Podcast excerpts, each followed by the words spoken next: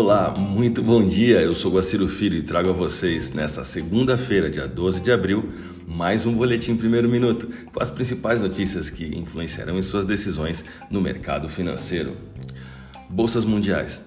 A bolsa de Xangai encerrou o dia com queda de 1,09%, enquanto a bolsa japonesa Nikkei queda de 0,77%. Dow Jones Futuro, queda de 0,21%, S&P 500, queda de 0,20%, Nasdaq, queda de 0,29%, Europa, DAX, alta de 0,09%. A calmaria do calendário econômico de hoje está bem distante da tensão na política nacional que se estenderá no noticiário de toda essa semana. Se o balizador para a determinação do processo de reabertura e retomada econômica em todo o Brasil se dá principalmente pela ocupação de leitos nas UTIs e a mensuração de número de mortes serve de instrumento para elevar a pressão política em seus interesses próprios, ingredientes não faltarão para manter o clima tenso no Brasil e, consequentemente, no mercado financeiro.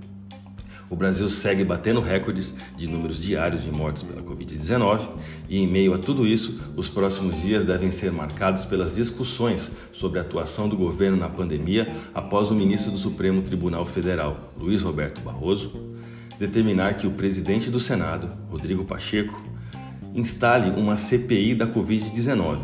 A questão deve elevar a tensão entre os poderes, sendo que o presidente Jair Bolsonaro já criticou a decisão, falando em imprópria militância política de Barroso.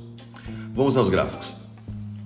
A reversão no dólar não apenas elevou o preço de interesse que tiveram que se ajustar às pressas os seus contratos futuros na BMF, como também posicionou a taxa da moeda próxima da linha média do canal de alta em 571. Com volume financeiro de 164 bilhões negociados em contratos de dólar na BMF, a moeda fechou na taxa spot de 5,6834 e alta de 2,07%.